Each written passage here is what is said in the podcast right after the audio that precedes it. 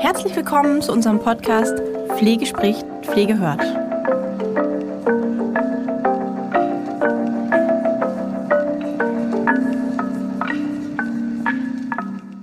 Ja, hallo und herzlich willkommen zu unserer heutigen Podcast-Folge von Pflege spricht, Pflege hört.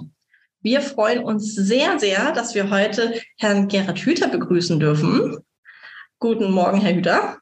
Guten Morgen. Ja, guten Morgen, Frau Geiken und Herr Frau Hochnitz. Ich freue mich, dass, äh, dass wir hier zusammengekommen sind. Und ja, wir uns auch. Das war ja ein kleiner Weg. Jetzt haben wir es, jetzt haben wir es geschafft. Und ähm, ja, freuen uns mit Ihnen so ein halbes, dreiviertel Stündchen ein Gespräch zu führen, heute über das Thema Würde. Das ist ein großes Thema. Wir werden uns ein paar kleine pikante Dinge herauspicken quasi.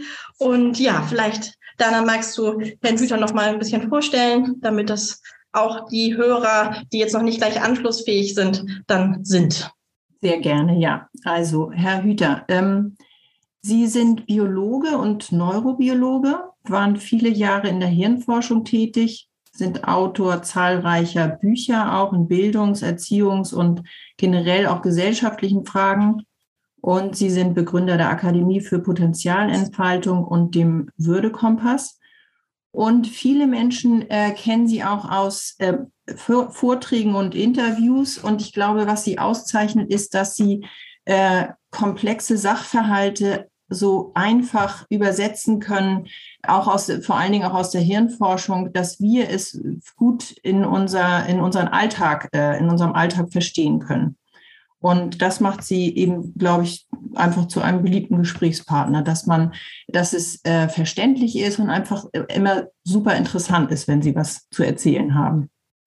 Ja, das liegt aber auch ein bisschen daran, dass ich durch diese ganze Schule durchgegangen bin und es sozusagen, wie das schon beim Faust so gesagt wird, bis ins letzte tief genug versucht habe zu ergründen. Mhm.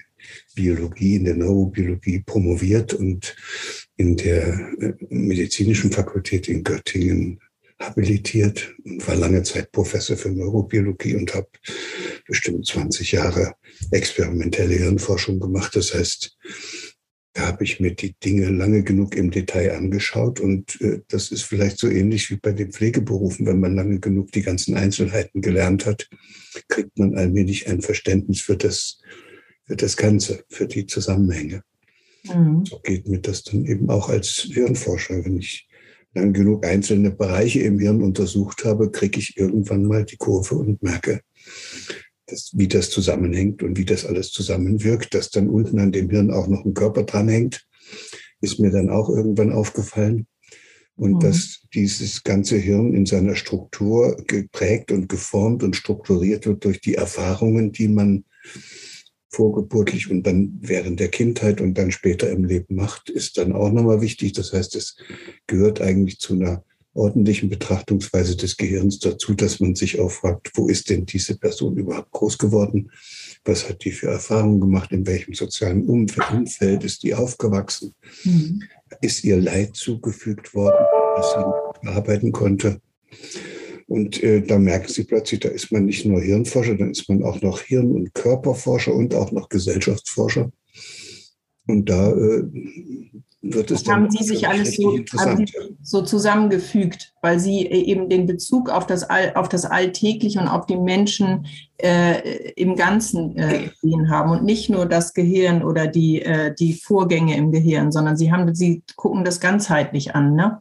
Ja, aber es ist eine Lernerfahrung. Ich habe eben jahrelang äh, diese Detailforschung im Hirn ja auch betrieben als experimenteller mhm, ja. Spezialist für, für serotonerge Präsynapsen. Mhm. Da gibt es dann auf der ganzen Welt nur noch 20. Also da, da ist, das muss das man das vielleicht mal erlebt haben, damit man, mhm. damit man sich überhaupt entscheiden kann, dass das vielleicht äh, auch noch, dass es vielleicht auch noch andere Bereiche gibt, die wirklich relevant sind und nicht nur diese serotonergen Präsynapsen. Mhm. Und dann war es eine Zeit, wo ich einfach auch gemerkt habe, in der Hirnforschung waren so viele neue Dinge bekannt geworden, dass ich dann gedacht habe, das sei schon etwas wichtiger, anstatt dass ich jetzt weiter die serotonergen Präsynapsen erforsche, könnte ich auch versuchen, diese neuen Erkenntnisse ein bisschen in die Welt zu tragen. Und das ist dann gegangen. Aber nicht, weil mir das so ein besonderes Talent zugewachsen ist, sondern weil ich es wollte. Ja. Also ich habe es richtig in einer harten Schule lernen müssen. Also Vorträge ohne Manuskript zu halten und ohne PowerPoint-Datei. Mhm. Mich auf mein Gegenüber einzulassen, anstatt das äh, zuzuquasseln mit meinen Weisheiten. Also diese ganze äh, Lernerfahrung habe ich dann eben auch gemacht und äh, dann kommt man irgendwann vielleicht an so einen Punkt, wo man, wo es leicht wird, wo es sich plötzlich ganz leicht anfühlt für diejenigen, die dann draußen sind, die denken dann, oh, der hat da ein besonderes Talent. Mhm. Nee, das ist harte Arbeit. Also vielleicht auch nicht harte Arbeit, sondern das ist redliches Bemühen. Vielleicht ja. so, weil es war mir mhm. wichtig und dann habe ich es halt gemacht. Aber von alleine habe ich es auch nicht gelernt. Und es ist Ihnen ja auch in Ihren Büchern, äh, in Ihren vielen Büchern gelungen, die auch so, äh, die Themen da auch so anzufassen, dass äh, Ihre Bücher auch gerne gelesen werden. Unter anderem das Buch äh, über Würde, ähm, was uns stark macht als Einzelne und als Gesellschaft, das ja immerhin ein Spiegel-Bestseller auch geworden ist. Das heißt, das Thema Würde ist äh, etwas, was die Menschen beschäftigt und was bei uns in der Gesellschaft definitiv ein Thema ist, ja, dass, dass sie sich damit auch eben äh, beschäftigen möchten. Und das ist eben auch unser Thema heute, ähm, worüber wir gerne mit Ihnen sprechen möchten. Ja, da, da, da, hattest du so eine schöne Frage vorhin im Vorgang dann und hast gesagt, das würde mich vielleicht interessieren noch. Ähm, äh, persönlich auch, mhm. ähm, ob sie auch, sie haben ja eben so ein bisschen von dem erzählt, äh, wie sich das alles entwickelt hat und zusammengefügt hat und irgendwie durch sie durchdrungen hat quasi, ja. Ähm, wie ist das mit dem Thema Würde? Also ihre eigene ihr eigenes Verständnis von Würde, da hast du das, glaube ich, vorhin so ausgedrückt, ob sich, ob das auch gereift ist oder ob sich das verändert hat in den, in den Jahren. Ah, das ist, das ist auch nochmal eine extra spannende Geschichte. Ich äh, habe als Hirnforscher ja irgendwann gemerkt, dass in uns Menschen ein viel größeres Potenzial angelegt ist als das, was dann am Ende auf zwei Füßen herumläuft im Einzelfall. Mhm. Und das heißt, und, und dieses Potenzial sieht man am allerbesten äh, noch im Gehirn, weil sich das Hirn das ganze Leben lang ja noch entfaltet. Das heißt, das war ja der große Durchbruch der Hirnforschung das ist nicht fertig da oben, sondern das ist ein lebenslang sich weiter entfaltendes Netzwerk, was wo auch immer bis ins hohe Alter sogar nochmal Nervenzellen dazu gebaut werden und wo sogar und vor allen Dingen immer wieder neue Verschaltungen und Vernetzungen der Nervenzellen aufgebaut werden können. Und dadurch können wir eben auch bis ins hohe Alter unser Gehirn noch umstrukturieren und das bedeutet, dass wir eigentlich bis ins hohe Alter äh, die Möglichkeit haben, dass da noch mal was dazukommt. Also, und das ist dieses Potenzial, was da dazukommen könnte, schon. Das ist übrigens am höchsten dieses Potenzial, wenn man gerade eine befruchtete Eizelle, also kurz vor der Befruchtung, da ist, kurz vor meiner Befruchtung hatte ich das größte Potenzial schon, als das Spermium eingedrungen war, musste ich ein Junge werden. Mhm. Oh ja, vorher hätte ich um ein Haar noch ein Mädchen werden können. Ja. Das heißt, da merken Sie, das ist dann eine, auch so ein Prozess, in dem ein ursprünglich riesiges Potenzial immer weiter eingeschränkt wird und wir haben dann als Menschen offenbar diese unglaubliche Möglichkeit, dass zumindest im Gehirn dieses Potenzial bis zum Alter bestehen bleibt. So, und da muss ich für Hirnforscher natürlich die Frage stellen, wie, wie könnte man denn das auch, sind, ist es so, dass wir das optimal zur Entfaltung bringen oder könnte noch was mehr gehen? Und die Antwort heißt, da könnte eine ganze Menge mehr mhm. gehen.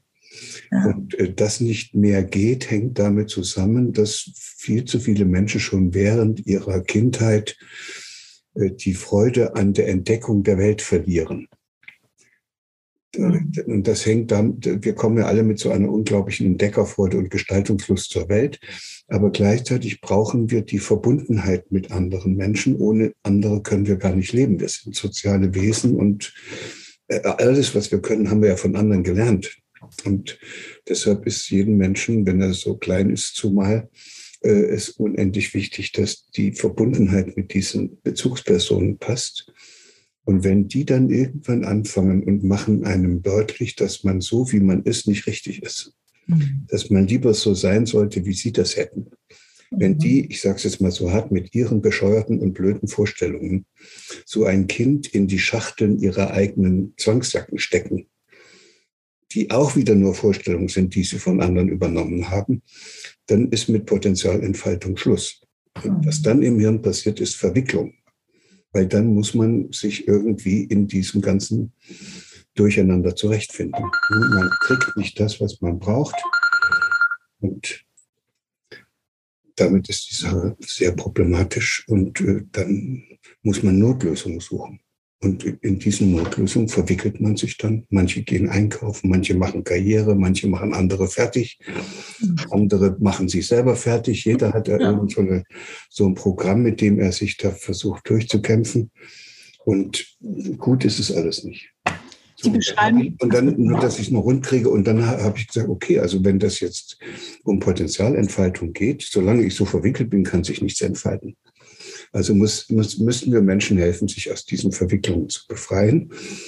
Und da heißt die Antwort, das, das ginge schon, aber nicht mehr dann, wenn einer den anderen zum Objekt macht.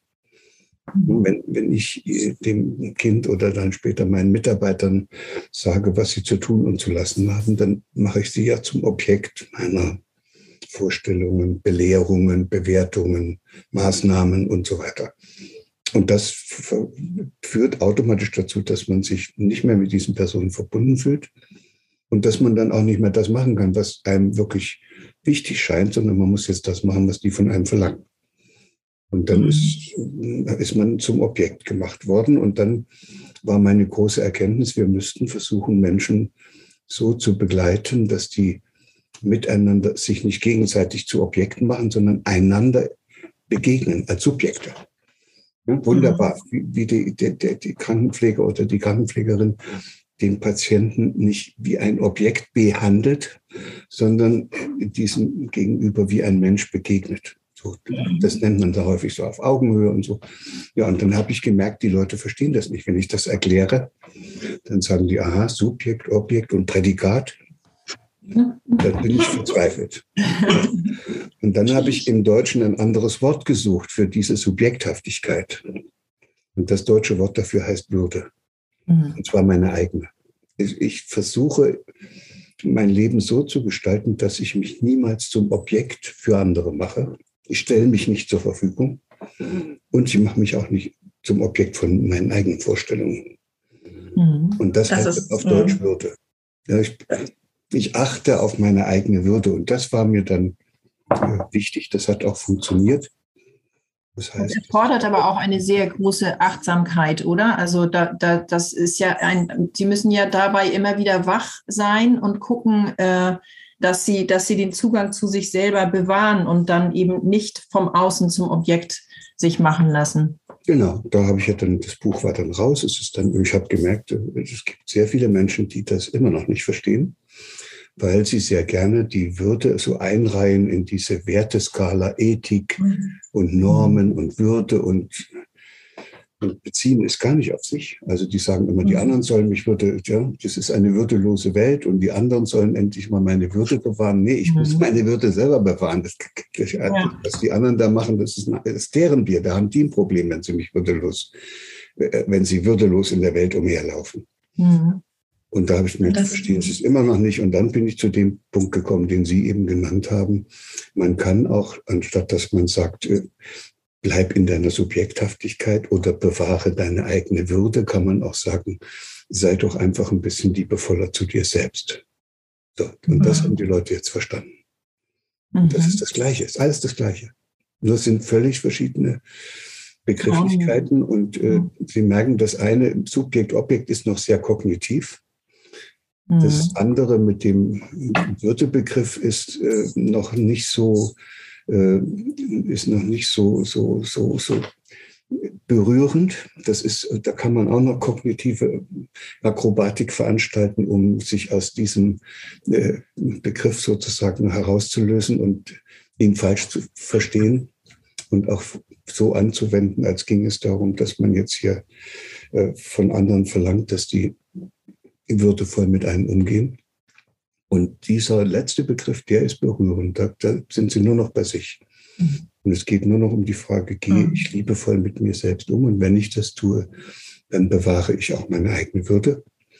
Und dann lasse ich mich auch nicht von anderen zum Objekt machen. Und das ist ja auch häufig passiert, ich mache mich auch nicht selbst zum Objekt. Das ist ja auch eine beliebte Strategie. Ich bin so blöd, ich bin die arme, das mhm. arme Opfer. Auf mir hacken sie alle rum. Ja, toll, machen sie. Wer, wer kann, da kann sich ja einer kann nicht mehr selber leiden, ne, wenn der sich selber so schlecht macht. Und das mhm. ist der, die Geschichte. Und da merken Sie das. Und da, dass ich mich auch äh, durcharbeite durch so eine Thematik. Mhm. Subjekt, Objekt, das hieß, was wir sind und was wir sein könnten als Buch. Dann kam das Würdebuch mit dem Versuch, es so rum darzustellen. Und dann gibt es das Buch Lieblosigkeit macht krank. Und das mhm. ist dann der, der Punkt, wo ich dann damit ende, dass ich sage, wenn man gesund bleiben will und seine Potenziale entfalten möchte, dann müsste man versuchen, ein bisschen liebevoller mit sich selbst umzugehen. Das heißt, diese ganze Thematik hängt für Sie schon so an einem Faden oder an einem roten Faden, der, der, den Sie, der für Sie auch noch nicht zu Ende gesponnen ist, vielleicht. Da kommt vielleicht auch noch mehr. Ja, das ist, das ist aber von Anfang bis Ende so. Also ich glaube nicht, dass ich äh, eklektizistisch hier mal gucke und dort mal gucke, mhm. sondern dass das ein durchgängiges Thema ist. Und das könnte die Überschrift haben, was müsste passieren, damit der Mensch seine Verantwortung wahrnimmt und dazu beiträgt, dass die Vielfalt des Lebendigen sich auf diesem Planeten entfalten kann. So, das ist das mhm. ganze große Oberthema. Achtung, Achtung, liebe Podcast-Hörerinnen und Hörer. Unterbrechen wir für einen Moment unsere laufende Folge. Denn wir haben etwas ganz Besonderes für euch, das perfekt in die Osterzeit passt. Ihr wisst, bei uns gibt's immer einen Grund zu feiern. Und Ostern nutzen wir als perfekte Gelegenheit, um euch, unseren treuen Fans, etwas zurückzugeben. Wir bieten euch satte 15% Rabatt auf alle Anmeldungen zu unseren Weiterbildungsangeboten. Egal ob Online-Kurse, Präsenzseminare oder Fernlehrgänge. Wenn eure Anmeldung bis zum 24. April bei uns eingeht, kommt ihr in den Genuss dieses fantastischen Rabatts. Die einzige Bedingung? Eure Anmeldung muss kreativ verziert sein, mit einem gemalten Osterei oder einem anderen Ostermotiv eurer Wahl.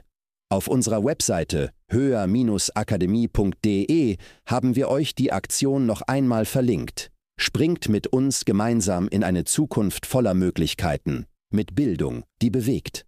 Lasst uns dieses Osterfest zu einem Startpunkt für neue Wege und Erfolge machen.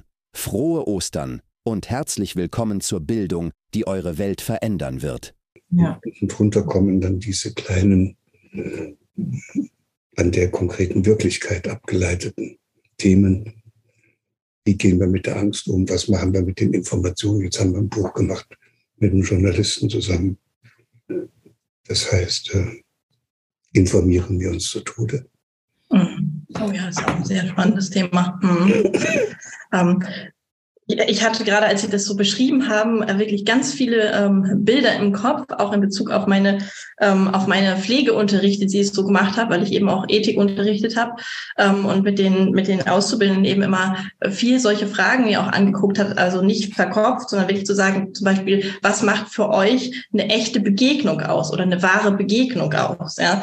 Ähm, und da kamen dann auch viele Antworten, die dann wirklich sowas waren wie, ja, Vertrauen und ich kann ich sein und niemand steckt mich in irgendwelche äh, Kästen, sondern ich gehe erstmal aufmerksam auf mein Gegenüber zu und da sind so viele Aspekte mit drin, äh, die Sie gerade genannt haben. Zum Beispiel haben Sie auch gesagt, liebevoll mit sich selbst zu sein. Äh, in der Pflege ist momentan ein ganz großes Thema, nicht erst seit Corona, auch schon vorher, das Thema Psychohygiene, ja, Seelenpflege. Wie gehe ich mit mir selber um, damit ich gut noch mit den Menschen umgehen kann, äh, die mir in meinem Pflegekontext auch begegnen.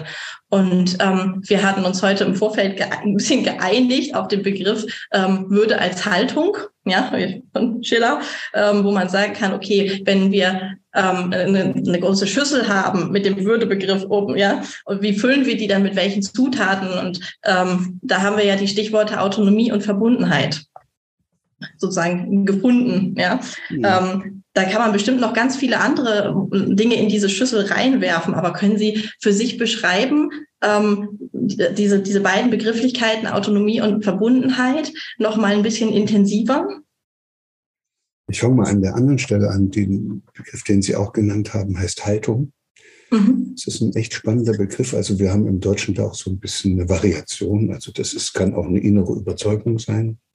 Und das ist eine, Haltung, das ist eine feste Vorstellung. Äh, das sind alles so, so, also die Neurobiologen nennen das Metakonzepte, also etwas, was oben drüber liegt. Und äh, die Haltung, das sagt dann ja sogar schon im Deutschen der Name, diese Haltung bestimmt darüber, wie sich ein Mensch verhält. Das ist das Verrückteste, was ich bisher überhaupt gefunden habe, nämlich, dass wir dauernd an dem Verhalten der Leute rummachen. Und der soll sich so verhalten und der soll sich so verhalten und das soll er machen und jenes soll er machen. Aber neurobiologisch würde die richtige Frage nicht heißen, wie kann ich den in seinem Verhalten verändern, sondern die Frage heißt, wie, wie, wie, wieso hat er so eine komische Haltung, dass er sich so komisch verhält? Woher kommt diese Haltung eigentlich, diese innere Überzeugung, mit der der da rumläuft?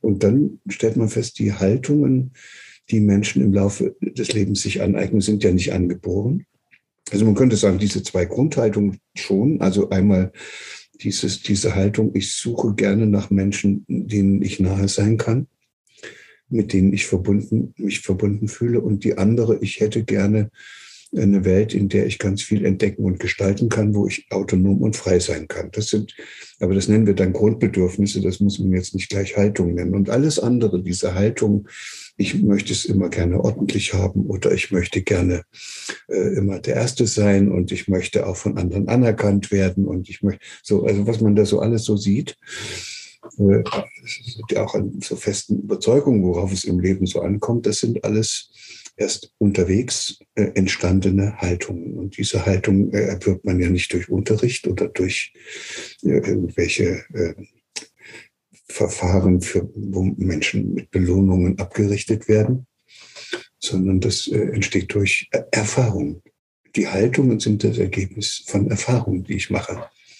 Und zwar in einer gewissen Weise von den Erfahrungen, die mir helfen, Probleme, die ich im Laufe des Lebens hatte, auf irgendeine Art und Weise zu lösen. Also wenn ich immer wieder im Chaos versinke und ich dann eine Hilfestellung bekomme und mir jemand zeigt, wie ich das ein bisschen besser ordnen kann und ich mich dann so riesig darüber freue, dass ich so schön alles aufräume und dann räume ich überall so toll auf, dann entsteht in mir die feste Überzeugung, dass es ohne Aufräumen nicht geht. Und dann falle ich über alle anderen Menschen her, womöglich dann am Ende auch noch über meine Lebenspartnerin und will die dazu bringen, dass die immer die Zahnpastatube zuschreibt, zuschraubt. Das ist ein Verhalten. Dann nützt es jetzt nichts, wenn einer kommt und sagt, du musst gewaltfreie Kommunikation lernen. Nee. Das wäre eine Methode, mit der ich äh, sozusagen meine Verhaltensweise was, und wie ich spreche und so verändere. Darum geht es aber gar nicht. Es geht ja darum, dass ich mit dieser bescheuerten Haltung anderen Leuten auf die Nerven gehe und mir womöglich auch selbst schade. Also Lieblosigkeit ist eine furchtbare Haltung. Mhm. Nichts von anderen wissen wollen, andere ablehnen, weil man, weil man sich einfach, weil man zu viele schlechte Erfahrungen gemacht hat im Umgang mit anderen Menschen. Wir wollen gar nicht reden über dieses Mobben und Dissen und was es da jetzt alles für neue Verfahren gibt, um andere Menschen in den Sack zu hauen. Das sind ja alles furchtbare Haltungen, die dahinter stehen. Wir sehen, die Haltung sehen wir ja nie. Wir sehen immer nur das Verhalten, also was die Person tut, was sie sagt.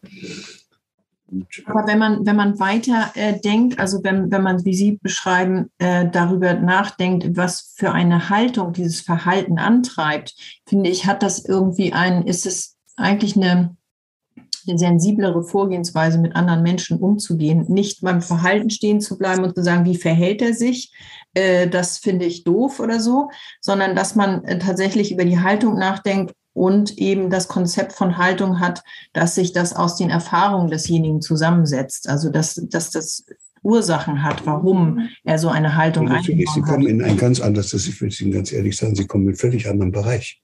Wenn Sie immer auf, die, auf das Verhalten fokussieren, mhm dann wollen sie immer das Verhalten ändern. Und Verhalten einer Person versuchen wir seit, äh, vor allen Dingen eben seit dem Behaviorismus in den 50er Jahren, und davor war das aber auch schon so, wir versuchen das Verhalten anderer Leute zu ändern, indem wir ihnen mit Belohnung oder mit Bestrafungen äh, sozusagen entgegenkommen und sagen hier entweder oder. So, und dann soll sich jetzt meine Frau ändern oder der Schüler soll in der Schule äh, am Stuhl sitzen bleiben und der soll immer schön die Hand heben. Und das sind Verhaltensweisen, die man mit Belohnung und Bestrafungen erreicht. Da gehört ein anderes Wort hin, damit wir uns da deutlich verstehen. Das ist Abrichtung und Dressur.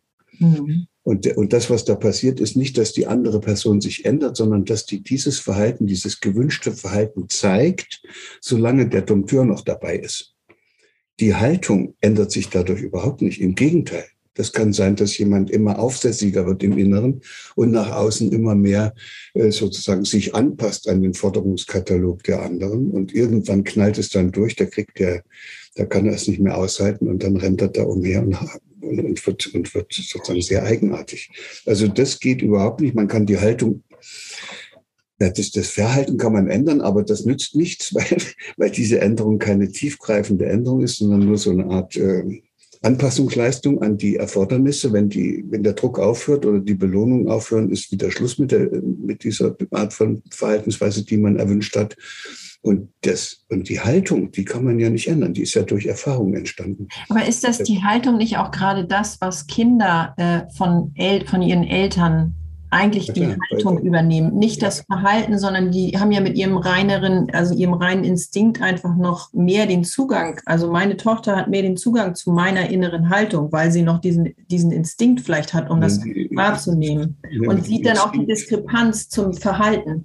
Ja, aber mit dem Instinkt wäre ich vorsichtig, weil das ist ja gerade so ein Kennzeichen, dass bei uns Menschen die Triebe und Instinkte weitgehend aufgelöst sind. Was ihre Tochter erlebt, ist, dass sie als Mutter mit ihrer Haltung einen Erfahrungsraum schaffen. Und in dem erlebt sie manches und, mhm. und merkt, was ihr gut tut und was vielleicht auch ihnen gut tut und was der Beziehung zwischen ihnen beiden gut tut. Und das sind dann die Lösungen. Und aus, dieser, aus diesen Lösungen, was ist gut und was ist schlecht, extrahiert sie sozusagen diese innere Haltung. Ich, es ist, es, ich, ich möchte gerne, dass meine Mama mit mir zusammen glücklich ist. So, das ist eine Haltung. Ne? Dann ist das die Haltung nicht eines Hasspredigers, sondern eines Friedensstifters, wenn sie dann später mal groß ist. Ja. So, und da merken Sie, das geht so früh los, dass diese Haltungen sich angeeignet werden und die Möglichkeiten, sich so eine Haltung anzueignen, hängt davon ab, wie sehr die Erwachsenen in der Lage sind, einen Erfahrungsraum zu schaffen, in dem die Aneignung so einer Haltung möglich ist. Ich kenne auch Personen, die sind bei Eltern groß geworden. Häufig war das eine Mutter, die war sehr kränklich und, und arbeit, also ein bisschen un, lebensuntüchtig. Und die hatte ständig signalisiert, ich habe dich besonders lieb, äh, wenn du mich, dich um mich kümmerst. Da entstehen mhm. so Kümmerer. Ja. So, ja. und, und, und die, die, da bietet diese Mutter diesen Erfahrungsraum an, für das kleine Mädchen häufig dann auch noch, oder auch für den Jungen, äh, dass der merkt, er wird dann besonders gemocht und darf besonders nah ran und kriegt diese ganze Verbundenheit und Liebe, wenn er sich um die kränkende Mutter kümmert. So, das kann dazu führen, dass das ein Mensch wird, der das ganze Leben lang mit der Haltung herumläuft, er müsse sich um andere Leute kümmern. Ja. Verstehen Sie es? Dann ist das eine Haltung geworden. Der Erfahre, der Begriff Und das ist gar nicht mal seine eigene, sondern das ist eine Haltung, die er sich angeeignet hat, ja. weil es weil er funktionieren muss. mit dieser Mutter gar nicht anders ging. Ja. Er konnte sich gar nicht fragen, ob das gut oder schlecht ist. Er hat es gemacht, dann hat er sich damit identifiziert und dann rennt er das ganze Leben lang rum und hat so ein Helfersyndrom, ja. an dem er dann am Ende auch noch zerbricht und einen Burnout kriegt. Das ist dann nicht so günstig. Mhm. Hm, das ist vielleicht auch nochmal jetzt ein gutes Stichwort, um da nochmal in die Pflege reinzugucken. Helfersyndrom und äh, das ganze Thema ist natürlich ein sehr weites Thema, aber ähm, das, ich fand das Wort Erfahrungsraum da eben so schön, weil es gibt ja ähm, tatsächlich da auch Beobachtungen. Nehmen wir jetzt mal eine, Sta eine Station, egal jetzt ob Heim oder Krankenhaus, was auch immer, ja, wo man beobachtet hat, dass Auszubildende, die auf Stationen kommen, wo ein besonders, ich sage jetzt einfach mal harscher Umgangston ist, ja, oder wo eben besonders ein, ein besonderes Verhalten ähm, vermehrt auftritt, dass die innerhalb kürzester Zeit, auch wenn es vielleicht gar nicht ihrer Persönlichkeit entspricht, bestimmte Anteile davon übernehmen. Ja, das heißt, dass die Station oder der Bereich bietet ja dann quasi einen Erfahrungsraum, um eigentlich an der Haltung anzudocken. Ähm, wie, also wenn man jetzt mal überlegt, ähm, was dann dabei das Thema Vorbildfunktion in Bezug auf die Haltung für eine Rolle spielt, was würden Sie da sagen? Ich versuche es mal ganz zu übertreiben, weil wir brauchen es in der ganzen Klarheit. Wenn Sie mhm. als kleiner Junge oder ich, wenn ich als kleiner Junge in einer Familie groß geworden wäre, wo es einen Vater gibt, der meine Mutter schlägt, der meine Geschwister schlägt und der mich auch schlägt, dann ist die gegenwärtige Vorstellung die, dass, weil man sieht ja dann häufig, dass wenn später erwachsene Männer schlagen, dass die als solchen, dass die solche Vorbilder hatten, sagt man dann. Ja. Und da glaubt man, dass das prägt und, und dass das äh, sozusagen das kindliche Gehirn formt, diese Erfahrung. Das ist viel aktiver. Also wenn ich der kleine Junge bin und das alles mit beobachte, dann kriege ich ab und zu auch Schläge. Und jetzt brauche, habe ich ein Problem. Also ich habe diese Erfahrung, der, Papa, der Vater schlägt alle, mich auch. Das ist ein Riesenproblem, das möchte ich nicht, das hätte ich gern anders. Und was ist denn jetzt meine Lösung als dreijähriger Junge? Es soll, also ich habe doch gar keine andere Möglichkeit, als mich, als mir selbst zu sagen, wow, also wenn man andere schlägt, ist das eine gute Lösung, dann ist man der Chef und dann kann man den anderen eine aufs Maul hauen, wenn sie mhm. auf den Nerv gehen. Also werde ich versuchen, dieses äh, Gewaltverhalten mir zu eigen zu machen, weil ich damit weiterkomme und äh, und das ist ja auch richtig, weil ich kann mich dann nicht als kleiner Junge an dem Loser in der Familie orientieren. Also der, der immer eine aufs Maul kriegt, sondern die orientieren sich glücklicherweise an denen, die in ihren Augen erfolgreich sind und sich damit durchsetzen. Und das ist der gewaltsame Vater. Und dann hat man sich das zu eigen gemacht. Dann geht man auf den Spielplatz, nimmt den anderen die Schäufelchen weg und haut die denen auch noch auf den Kopf. Und wenn dann nicht irgendwann einer kommt und das Ganze und eine neue Erfahrung ermöglicht, hm, nämlich dass man auch zusammen mit der Schaufel spielen kann, und auf dem Sandplatz und dass man, dass es viel schöner ist, miteinander zu spielen, als sich gegenseitig auf die Birne zu hauen, dann kann diese einmal gemachte Erfahrung möglicherweise durchs ganze Leben tragen. Der verprügelt dann wieder seine Frau, der verprügelt wieder seine Kinder und deren Kinder verprügeln dann wieder ihre Kinder und so geht das nun schon seit Generationen. Man könnte das auch als Fluch bezeichnen im Grunde, dass sich, der sich durch die ja. Generationen immer fortsetzt. Ja, das, der Kant hat das selbstverschuldete Unmündigkeit genannt, damit man das in die mhm. Aktivität kriegt. Ich habe keine, keine große Freude daran, mhm. immer irgendetwas dafür verantwortlich zu machen. Ja. Der Fluch hm, oder ja, der liebe Gott passiv, oder die genetischen Anlagen. Mhm. Das hält uns nur davon ab, endlich die Verantwortung für unseren Blödsinn, den wir auf dieser Welt anrichten, auch selber zu übernehmen. Mhm. Wenn ich in so einer Abteilung bin, in der es so furchtbar zugeht, wo da irgendjemand alle anderen herumkommandiert, dann habe ich als Mensch immer noch die Möglichkeit, entweder dort auf das Betriebsklima einzuwirken und durch die Art und Weise, wie ich dort unterwegs bin, dazu beizutragen, dass das anders wird. Oder ich haue ab und gehe woanders hin, wo das nicht so doof ist. Mhm. Also ich muss doch nicht, das sind ja, das Teil sind, dieser, mhm. dieser Idiotie werden. Ne? Wenn, ja. das, klar, manche machen das dann, weil sie nicht gelernt haben, auf sich aufzupassen. Die sind nicht liebevoll zu sich. Genau. Ja. Die merken gar nicht, dass ihnen das nicht gut tut. Die meinen, sie müssten das jetzt aushalten. Und dann wird ihnen ja auch von anderen eingeredet, dass es also notwendig ist, dass man das aushält und schon orientieren Sie sich an den Erfolgreichen und die Erfolgreichen in so einer Abteilung sind die, die andere tyrannisieren. Und dann werden Sie selber mhm. Aber im Umkehrschluss würde das ja auch heißen, wenn man jetzt die äh, Station jetzt als nicht als schreckliche Station beschreibt, wie wir das eben getan haben, sondern eben als sehr positive, sehr ähm, da eine sehr offene Haltung, liebevoll und so weiter und so fort, dass dieses Verhalten auch äh, quasi in, also rein jetzt neurobiologisch einfach mal äh, erklärt vielleicht von Ihnen, dass das genauso äh, adaptiert werden kann. Ja, natürlich, das ist ja der Grund. Und, genau. Ich habe diese Akademie für Potenzialentfaltung aufgebaut, weil ich wusste, dass da noch viel geht. Ja. Aber dass wir soziale Wesen sind und wenn da nicht so viel geht, das immer daran liegt, dass wir ungünstige Beziehungsstrukturen in unseren Gemeinschaften haben. Und die ungünstigen haben wir ja eben ein bisschen besprochen. Und natürlich ist das jetzt möglich, einer Gemeinschaft zu helfen, in so eine andere Kultur zu kommen, in eine andere ja. Art des Umgangs miteinander. Ja. Das ist manchmal nicht so ganz leicht und das braucht auch ein bisschen Geduld und es braucht auch Umsicht und manchmal muss man es auch umsortieren und manchmal muss auch in der Gemeinschaft etwas passieren, von dem diese Mitarbeiter oder Mitglieder der Gemeinschaft berührt werden. Und vor allen Dingen braucht es so etwas wie ein gemeinsames Anliegen. Die müssen irgendwann mal merken, dass sie doch eigentlich in all ihrer Verschiedenheit doch das Gleiche wollen. Und das darf auch nicht nur ein rein kognitives Anliegen sein, das müsste eins sein, was ihnen auch wirklich jeden Einzelnen am Herzen liegt, aber nur gemeinsam zu verwirklichen ist. Und wenn Sie so eine Gemeinschaft haben, da können Sie gar nicht mehr äh, über andere herziehen und andere zu Objekten machen, weil damit damit verhindern sie ja, dass das, was ihnen im Leben wichtig ist, als Anliegen gemeinsam mit den anderen umgesetzt werden kann. Also das, dann, dann haben sie plötzlich etwas, das nennt man bei der Bundeswehr eine innere Führung. Mhm. Dann brauchen sie dann, wenn sie so weit sind, brauchen sie auch keine Führungskraft mehr, die ihnen sagt, was sie tun und zu lassen haben, sondern dann haben sie das in sich. Und dann trägt jeder, jedes Mitglied dieser Gemeinschaft auf seine Weise dazu bei, dass das, was die alle gemeinsam wollen, auch wirklich gelingt.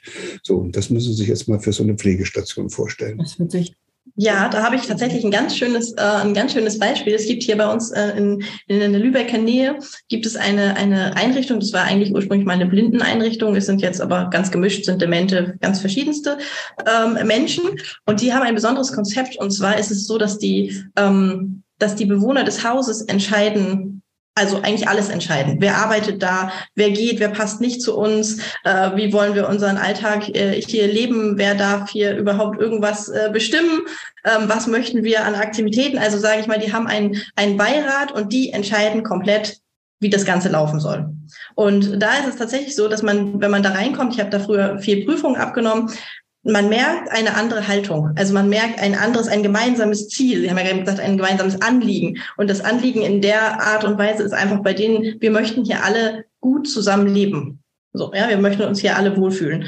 Und ähm, da ist einfach dieses Anliegen so stark spürbar. Und äh, das finde ich ganz schön, weil das einfach als ja, als Vorbild zu nehmen. Auch ich habe mir auch ein bisschen äh, die Akademie angeguckt und auch den Würdekompass und das also das das finde ich verknüpft ist für mich, weil es einfach dieses gemeinsame Anliegen ähm, in den Fokus stellt. Das genau. finde ich sehr schön. Und dann begleiten wir solche Einrichtungen oder solche Teams. Da ist übrigens auch eine Pflegefachschule dabei. Liebeskind heißt die in der Nähe von Berlin, denn man findet das auf der Webseite unter Begleitprojekte. Ah, und das muss denen das haben, sind wir so einen Weg gegangen, da können wir das sehr konkret machen. Wir haben mit, die, mit den Leitungskräften dieser Einrichtung gesprochen, ob sie nicht den äh, Studierenden dort die Möglichkeit schaffen könnten, nicht belehrt zu werden durch Unterricht, sondern sich das Wissen, was sie am Krankenbett brauchen, selbst anzueignen. Der, der Schüler oder der Student als Konstrukteur seines eigenen Lernprozesses und der Dozent als Begleiter, der die Erfahrungsräume schafft, in denen diese Selbstlernprozesse funktionieren.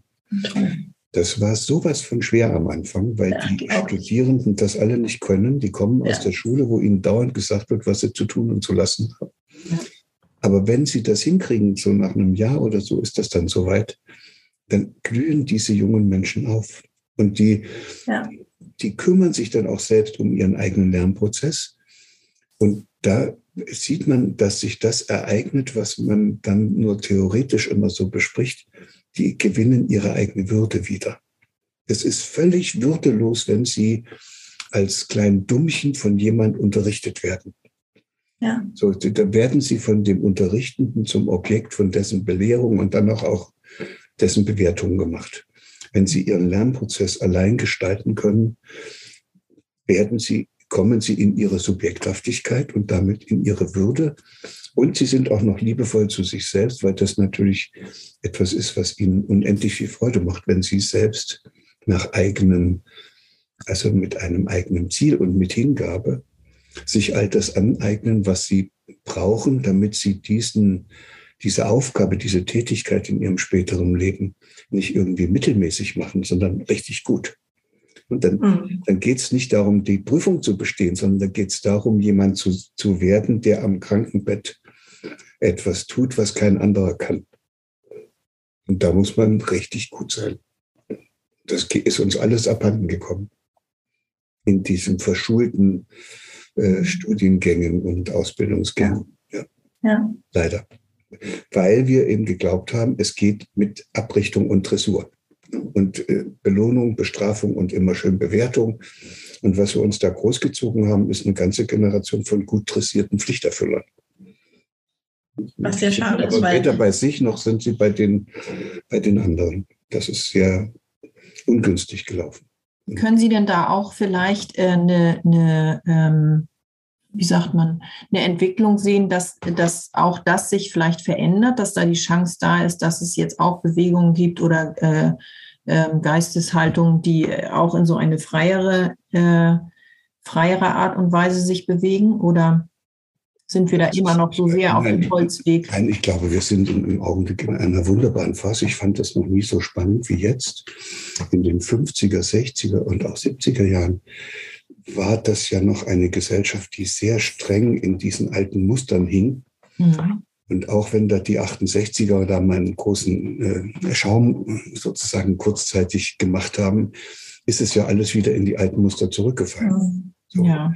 Das heißt, es war ja kein wirklich innerer äh, Entfaltungsprozess, sondern das war ein Aufbäumen, wo man mal kurz Revolution macht und dann mhm. nach Woodstock fährt und ein bisschen Haschisch und Flower Power macht und dann geht man anschließend wieder zurück in die Struktur und passt sich an. Also wird dann auch so ein braver Pflichterfüller.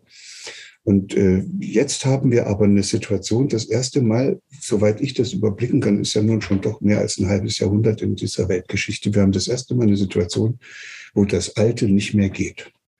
Also wo, wo auch jemand wie ich das auf einmal so beschreiben kann, dass ich sage, mit Leuten, die wir, wo wir nur darauf achten, dass die sich richtig verhalten, dass sie das Richtige reden, wo wir aber nicht darauf achten, was die für eine Haltung haben, was die für eine innere Einstellung haben, was die für ein Menschenbild haben ja. und was die für ein Weltbild haben, mit denen können wir nichts mehr anfangen. Ja. So, dann äh, tut sich da jetzt einiges. Corona hat das seine dazu getan, so furchtbar das alles gewesen ist. Mhm. Es sind jetzt doch sehr viele Menschen ein bisschen wach geworden und fragen sich, ob es das denn nun gewesen sein soll mit ihrem Leben. Hm? Mhm. Arbeiten äh, und dann, wenn irgendwie was auftaucht, dann wird man zu Hause eingeschlossen und dann war es das. So. Und da kommen manche Leute schon auf die Idee, dass sie noch mal nach dem Sinn ihres Daseins fragen. Das war ja auch so eine Zeit, wo viele, äh, viele Menschen zu sich wieder, also äh, um das jetzt nochmal, äh, also die Chance gehabt haben, liebevoll zu sich selbst zu sein, weil sie auf einmal so viel Zeit hatten, weil alles ja lahmgelegt war in der Corona-Zeit und viele auch da tatsächlich nochmal äh, sich Gedanken gemacht haben, ob sie eigentlich sie sind zurückgeworfen auf sich selbst. Ja, genau. Man hat aber auch gleichzeitig gesehen, wie wenig sie damit umgehen können. Ja. Viele ja. sind auch aggressiv mhm. geworden, weil ja. das alles ja. nicht mehr so gegangen ist, wie es vorher war. Dann wurden dann diese Polarisierungen aufgebaut, die anderen waren jeweils dran schuld. Mhm. Und dann hat man eine Gesellschaft, wo man sich gegenseitig zum Objekt seiner Vorwürfe macht und dann geht dann gar nichts mehr. Aber im Untergrund tut sich was. Im Untergrund, und dort muss man gucken, nicht bei dem, was da oben passiert in der Regierung, sondern unten, mhm. im Dorf, ne, im Stadtteil da wachsen auf einmal junge Familien auf, die sind nicht mehr bereit, ihr Kind in dieses Schulsystem zu stecken. Das in, in den 50er Jahren, als ich in die Schule bin, auch manchmal nach Hause gekommen und gesagt, Mama, da will ich nicht mehr hin. Da hat meine Mutter gesagt, da gehst du hin, da müssen alle hin. Ja. So. Ne? Und auf einmal gibt es junge Eltern, die sagen, nee, ich suche da irgend nach was und gucke, ob ich das, ob ich das auch anders arrangieren kann ich gebe mein Kind nicht einfach in so eine Einrichtung ab, wenn es da drin so übel zugeht, ja. dass ich erwarte, dass ich alles, was ich meinem Kind versucht habe, mit auf den Weg zu gehen, dass es das dort alles wieder verliert. Besonders schwierig wird es ja auch, wenn das Kind äh, vielleicht eine Besonderheit hat wie ADHS oder, oder eine Autismus-Spektrumstörung. Also wenn es vielleicht auch einfach von Natur aus sich nicht in dieses System so gut einpassen kann, dann merkt man das ja auch sehr stark. Äh, ja. äh, wie, wie doll die Vorgaben und die Strukturen sind und wie schwer das ist, als, als Individuum äh, da seinen Platz zu finden mit seinen Besonderheiten. Das gilt auch für die Hochbegabten. Das ist, wir sind, mhm. weil wir das jetzt so eingerichtet haben, so eine normierte Gesellschaft geworden. Da kommt lauter ja. mit was raus.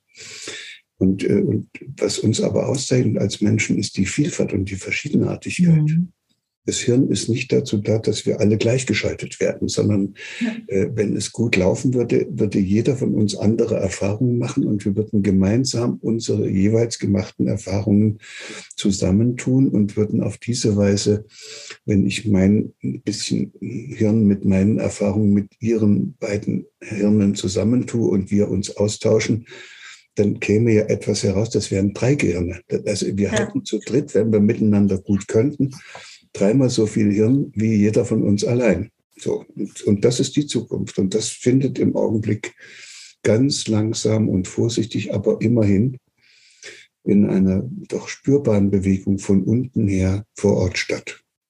Also manchmal werde ich gefragt, wie das dann in 20, 30 Jahren ist, wo die Leute jetzt alle denken, dass sie, rennen die alle nur noch mit VR-Brillen und Chips im Hirn rum. Oh, und, und Chatbots und was nicht alles. Und ich sage dann immer ganz frech, in 20 Jahren wird es wohl wieder so sein, dass die Menschen im Stadtteil und im Ort, im Dorf äh, zum 1. Mai unter dem Maibaum gemeinsam tanzen. Ach, wie schön. Das, das, ist die Zukunft. Ja. Das ist alle anderen Zukünfte gibt es nicht. Das ist der Untergang. Entweder wir finden zueinander oder wir ruinieren diesen Planeten und damit uns selbst. Also wenn ich jetzt nochmal den, den Hirnforscher in Ihnen ansprechen darf oder den Neurobiologen, äh, wir sind ja eigentlich auch so veranlagt, wenn ich es richtig verstehe. Äh, ist es doch also hirnbiologisch, äh, wenn wir prosoziales Verhalten äh, zeigen oder ausüben, äh, dann wird irgendwie, dann werden ja auch gute Botenstoffe ausgeschüttet. Also Botenstoffe wie Oxytocin, was, was für, unseren, für unseren Körper ja sehr gesund ist und was im Grunde unsere Art dann auch erhält. Also auf diese Art und Weise unsere Gesundheit erhält und unsere Art ja dann auch erhält. Ja, aber das sehen Sie, er hat ja vorhin gesagt, dass ich dann so ein bisschen aus diesen Einzelheiten in der Hirnforschung ausgestiegen bin dass da Oxytocin ausgeschüttet wird oder Prolaktin oder endogene Opiate und was noch alles. Mhm. Das, das ist ja nur sozusagen, das sind Verkehrsmittel, mit denen das Hirn arbeitet. Also so wie Sprache und Worte. Das, worum es wirklich geht, ist doch, dass, im, dass, ein, ein, dass das Gehirn in, in die Lage versetzt wird, das, was in ihm an Potenzialen angelegt ist, dass das zu einer Entfaltung kommt.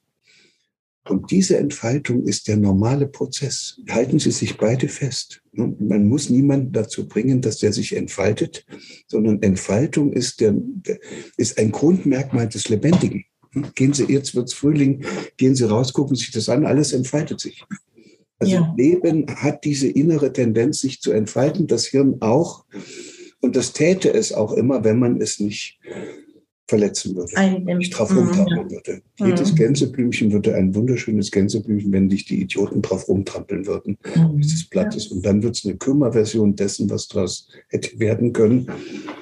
Und das ist das, was wir in unseren Beziehungen bisher noch nicht hingekriegt haben. Wir verletzen uns gegenseitig, machen uns gegenseitig zum Objekt, bringen uns in eine Situation, wo wir dann uns gar nicht mehr unserer eigenen Würde bewusst werden, wo wir einfach nur noch mitmachen, wo wir in, im Hamsterrad umherlaufen. Und das Ergebnis davon ist, dass wir uns dann auch so verwickeln in diesen ganzen Alltäglichkeiten und in diesen Denkmustern, dass wir da gar nicht wieder rausfinden. Dann sind wir hoffnungslos verwickelt. Dann müsste uns jemand helfen, dass wir uns aus diesen Verwicklungen befreien. Das nennt man dann Entwicklung. Und wenn das passiert wäre, könnten wir uns weiter entfalten. Aber entfalten täten wir uns von alleine. Aber im verwickelten Zustand kann sich nichts entfalten. Nirgendwo. Und das hat nicht nur was mit mir zu tun.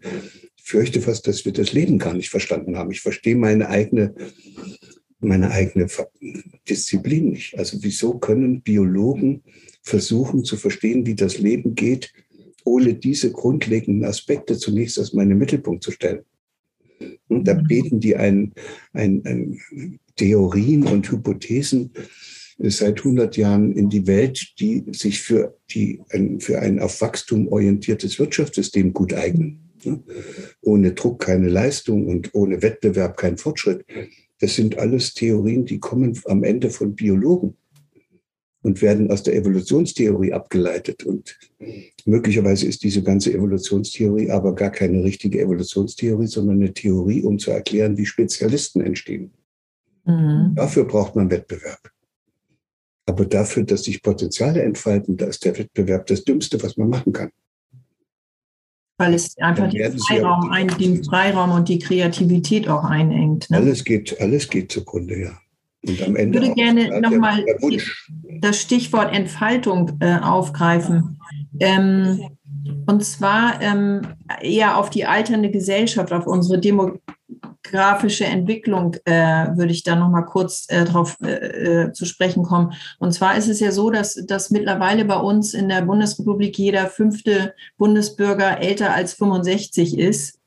Und ähm, das heißt also, wir wirklich bald den, durch die Babyboomer-Generation auch den Schwerpunkt irgendwo bilden werden in dieser, in der älteren Generation.